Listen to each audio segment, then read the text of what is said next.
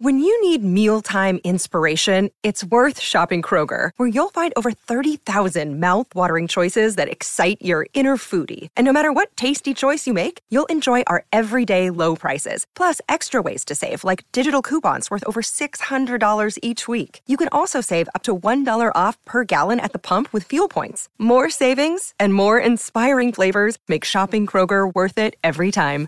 Kroger, fresh for everyone. Fuel restrictions apply.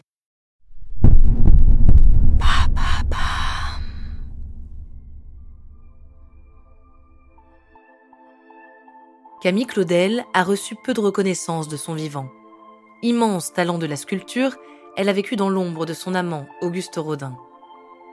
La passion dévorante des deux artistes marquera Camille à vie. Pour elle, aimer, c'est devenir folle. Sa relation avec Rodin signe la fin de sa carrière et de sa liberté. L'obsession d'une vie. Une histoire de pierre, d'atelier et d'asile, une histoire d'amour.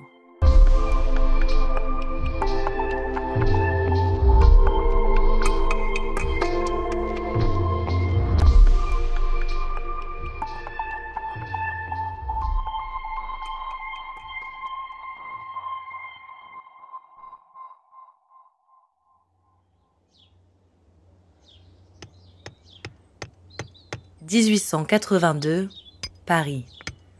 Dans son atelier de la rue Notre-Dame-des-Champs, Camille Claudel travaille sa sculpture. Elle partage un studio avec plusieurs autres femmes artistes, dont l'anglaise Jessie Lipscomb. Camille a 18 ans, elle sculpte depuis son plus jeune âge. La pierre, le métal ou l'argile forment un prolongement d'elle-même. Elle les manie avec aisance et créativité à coups de maillets, de gradines et de rifloirs. Son installation à Paris est récente. Le sculpteur reconnu, Alfred Boucher, est un ami de la famille. Quand il a observé le talent de Camille, il a convaincu le clan de quitter Nogent-sur-Seine pour Paris, afin que la jeune femme puisse étudier à ses côtés. Mais Alfred doit déménager en Italie. Il confie alors ses jeunes disciples à son ami, Auguste Rodin. Quand Camille présente son travail à Auguste, il est ébloui par son talent. Jamais il n'a rencontré une femme aussi créative et férocement volontaire. Il tombe aussitôt amoureux d'elle. Rodin invite Camille à intégrer son nouvel atelier, Boulevard d'Italie. Elle devient son modèle, puis sa muse et sa maîtresse. Camille est une aide précieuse dans la constitution d'œuvres monumentales de Rodin. Elle s'occupe des pièces les plus délicates. Il déclare Mademoiselle Claudel est devenue mon praticien le plus extraordinaire je la consulte en toutes choses. La proximité et l'influence mutuelle des deux artistes sont telles qu'il est parfois complexe de différencier leurs travaux respectifs. L'intensité de l'amour entre deux est bouillonnante, dévastatrice. Les lettres d'Auguste à Camille en témoignent.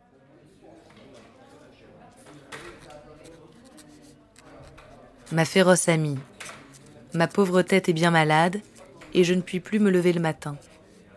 Ce soir, j'ai parcouru des heures sans te trouver à nos endroits. Que la mort me serait douce, et comme mon agonie est longue. Pourquoi ne m'as-tu pas attendu à l'atelier? Où vas-tu? Si je pouvais aller n'importe où, un pays où j'oublierais, mais il n'y en a pas. Il y a des moments où franchement je crois que je t'oublierai. Mais en un seul instant, je sens ta terrible puissance. Et pitié méchante, je n'en puis plus, je ne puis plus passer un jour sans te voir. Sinon, l'atroce folie. C'est fini, je ne travaille plus, divinité malfaisante. Et pourtant, je t'aime avec fureur. Ma Camille, sois assurée que je n'ai aucune femme en amitié et toute mon âme t'appartient. Malgré la puissance de son amour, Rodin ne parvient pas à quitter sa compagne légitime, Rose la fureur de Camille prend une ampleur toujours plus grande. Elle caricature Rose et Auguste dans certaines sculptures. Auguste est effrayé par la violence de son amante. Il s'éloigne d'elle et s'installe à Meudon à la fin de l'année 1893. Mais Camille ne décolère pas. Son obsession pour Rodin devient toujours plus dévorante. Il est la cause de ses échecs, de son manque de reconnaissance. En réalité, Camille vit à une époque où les femmes sont peu reconnues par les institutions artistiques. les commandes d'œuvres se font rares. Camille s'isole dans son atelier du quai Bourbon. Elle détruit ses propres œuvres, vit dans la crasse. Elle raconte que la bande à Rodin veut l'empoisonner et lui voler ses tableaux. En 1913, Camille est internée à l'asile de Villévrard, une décision de sa mère et de son frère Paul, l'écrivain, dont elle est très proche. Elle ne quittera plus l'asile jusqu'à sa mort en 1943. Des années plus tard, Pierre Claudel, fils de Paul et neveu de Camille, se souvenait.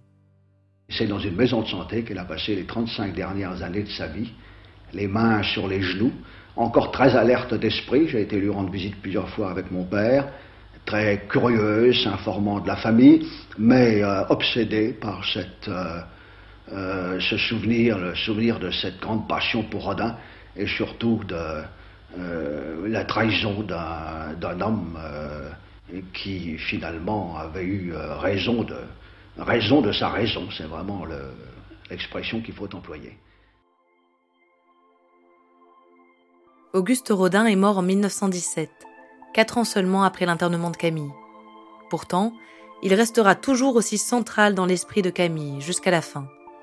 Une folie certainement, mais aussi la preuve de l'irrévocabilité de leur amour.